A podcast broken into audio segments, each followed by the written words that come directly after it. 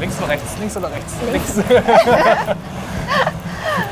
Ja, wir befinden uns hier jetzt im ähm, Level 3 im Bereich Creative und Aesthetic Games, wo es darum geht, ungewöhnliche Spielcontroller vorzustellen, die unsere bekannten Grenzen sprengen.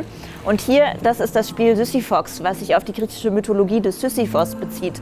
Was hat denn jetzt Sisyphos mit Sisyphos zu tun, Jerome? Sisyphos wurde damals von den Göttern dazu verdammt, einen Stein, einen Berg hochzurollen. Und dieser Stein rollt immer wieder nach unten und Sisyphos muss dann wieder von vorn beginnen.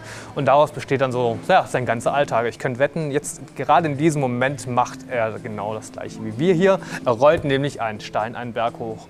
Wir machen das jetzt allerdings hier als Fuchs, äh, ja, den Sisyphox. Und ja, genau, unser Ziel ist es auch, diesen Stein den Berg hochzurollen.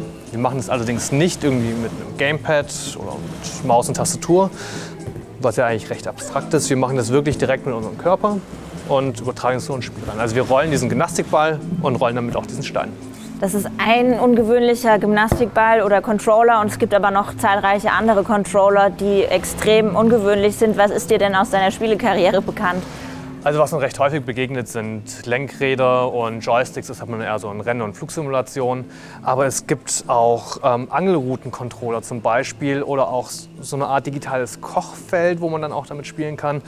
Äh, sehr beliebt waren auch Musikinstrument-Controller, also Bongos, Gitarren, Schlagzeug, Mikrofone kann man ja auch als Controller verstehen. Und in der Ausstellung haben wir auch noch Wobble Garden, das schauen wir uns bestimmt noch mal separat an. Und da steuern, also spielen wir das Spiel mit so kleinen Sprungfedern, die wir schnalzen lassen müssen.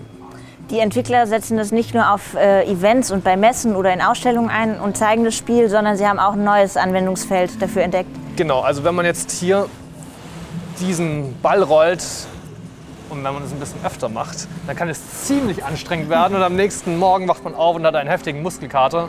Das hatten die Entwickler jetzt zum Beispiel auch und haben dann gemerkt, okay, das eignet sich eigentlich auch perfekt für den Reha-Bereich, weil dort ist es ja oft so, dass man irgendwelche Übungen machen muss mit dem Gummiband zum Beispiel. Das ist ziemlich monoton und in der Regel macht es dann auch niemand.